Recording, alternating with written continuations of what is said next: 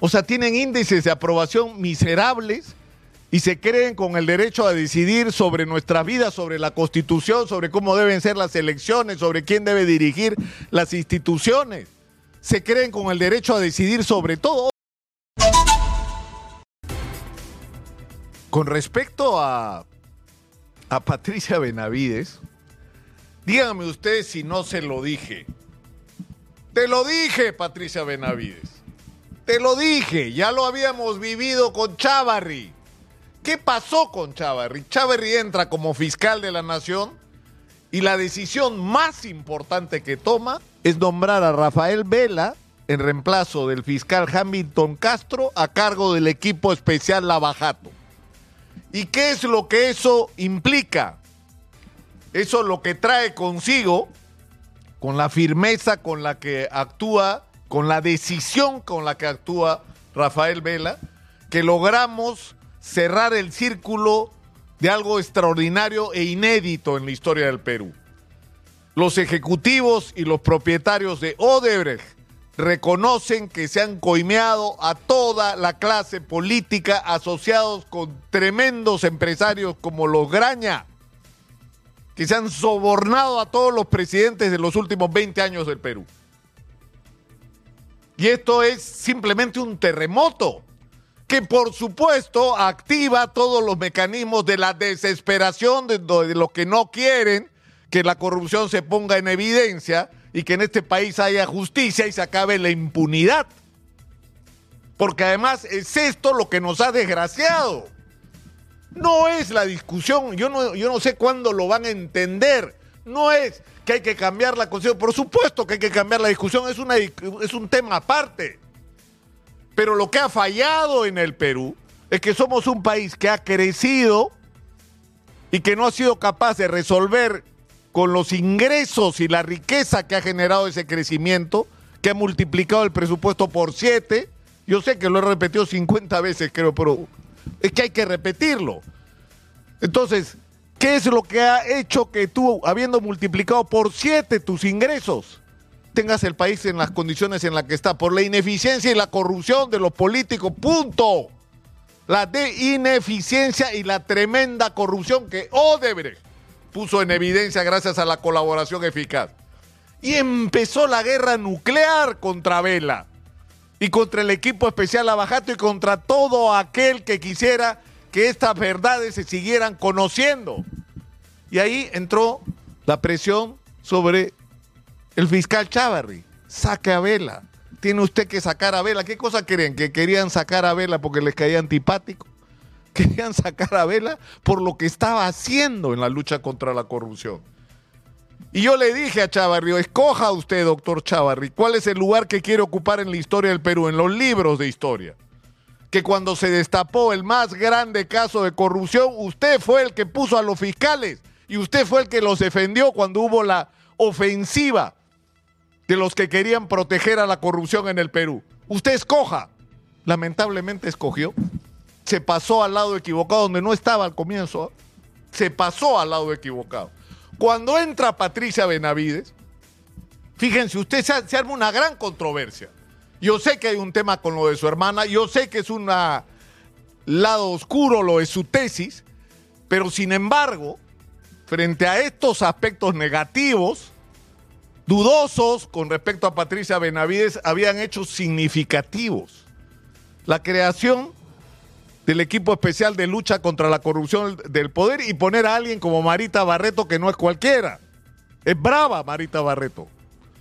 En segundo lugar, ratificar la confianza a Rafael Vela cuando iban periodistas gritones, políticos, abogados también gritones a pedirle a Patricia Benavides, saca a Vela. Y ella llamaba a Vela y le decía, me han pedido que te saque este, este, este, pero no te voy a sacar.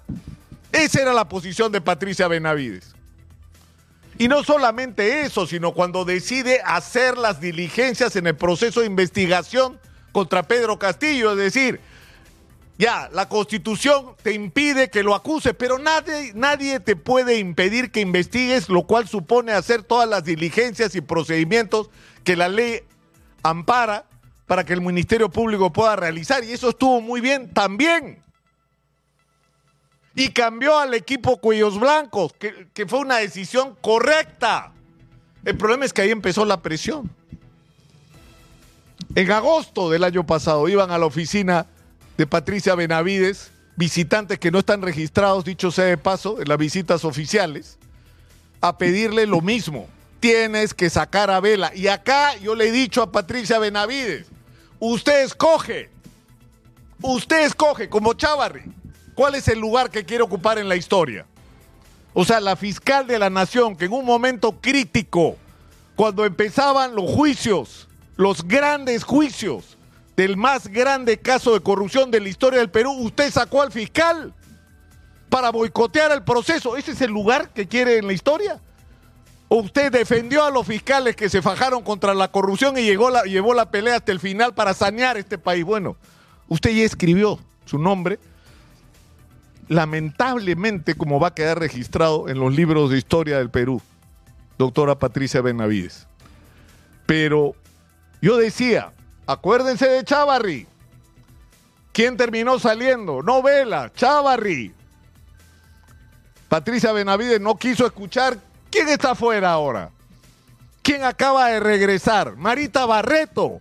Hacer lo que tiene que hacer, porque a Marita Barreto, yo creo que ella lo entendió así, no le encargaron hacer una conspiración contra Castillo para traérselo abajo y que ahí nos olvidamos de todo y la vida continúa. No, señor.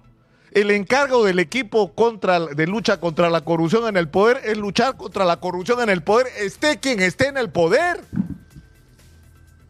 Y sea quien sea quien tenga que caer, si lo descubren en actos dolosos o de corrupción o contra los intereses del Estado. Entonces la señora Barreto está haciendo su trabajo y para eso ha regresado. Y hay muchos que en este momento están temblando porque lo que viene es el próximo capítulo. La salida de Rafael Vela fue parte de la conspiración para boicotear los procesos anticorrupción. Y por eso Rafael Vela, como regresó en los días de Chávarri, ahora va a regresar tengan paciencia, ya viene de regreso Vela. Y miren lo que está pasando en el Congreso, que son unos sinvergüenzas. Porque cuando los ponen en evidencia que han estado negociando sus votos en el Congreso de la República a cambio de impunidad en el Ministerio Público, lo que quieren hacer es sacar a la Junta Nacional de Justicia. Son unos sinvergüenzas. Y si dan ese paso, van a llevar al país a una situación que no podemos prever en este momento. O sea, cuyas consecuencias, digo, no podemos prever. Pero el problema es que el nivel de irresponsabilidad que se ha llegado es ya, no tiene límites. Y piensan que tienen eh, la patente de corso, como se dice, para hacer lo que les dé la gana, sin preocuparse por los problemas de los peruanos ni por la opinión de los peruanos porque no nos respetan. O sea, tienen índices de aprobación miserables y se creen con el derecho a decidir sobre nuestra vida, sobre la constitución, sobre cómo deben ser las elecciones, sobre quién debe dirigir las instituciones. Se creen con el derecho a decidir sobre todo. Ahora, obviamente que hay excepciones en el Congreso. Y yo pienso que toda la gente decente que la hay en el Congreso lo que tendría que hacer es renunciar ya que la ley no lo, eh, impide, a, ver si hay 10 o 12 congresistas con valor para renunciar y crear una crisis alrededor de este tema y obligar a que se haga un debate sobre que este Congreso no debe seguir ahí. Pero en fin, yo creo que, estamos en, un momento donde no hay que perder la perspectiva. Es decir, lo que está en juego con toda esta historia de Patricia Benavides, Marita Barreto, Rafael Vela, no es un conflicto entre bandos dentro del Ministerio Público por el poder. No, señor. No, señor. Acá hay una guerra hace rato entre la impunidad y la justicia. De eso, eso es lo que se trata. Hay quienes pretenden sacar a todo aquel fiscal que esté dispuesto a fajarse y a comprarse el pleito de la lucha contra la corrupción para poder, para poner en su lugar a quienes van a hacer componendas, van a pasar por agua tibia y van a terminar ablandando a tal punto los procesos que vamos a terminar toda esta historia escandalosa de corrupción sin sentencias o con sentencias simplemente que van a resultar una ofensa, ¿no? A la dignidad de los peruanos. Eso es lo que está en juego. Eso es, eh, eh, esa es la pelea en la que estamos. Y les doy una mala noticia a los defensores de la impunidad y de la corrupción. Van a perder. Van a perder. Soy Nicolás Lucar, esto es Hablemos Claro, estamos en Exitosa. La voz que integra al Perú, 95.5 de la FM en Lima. Eh, estamos en el canal 34 de Movistar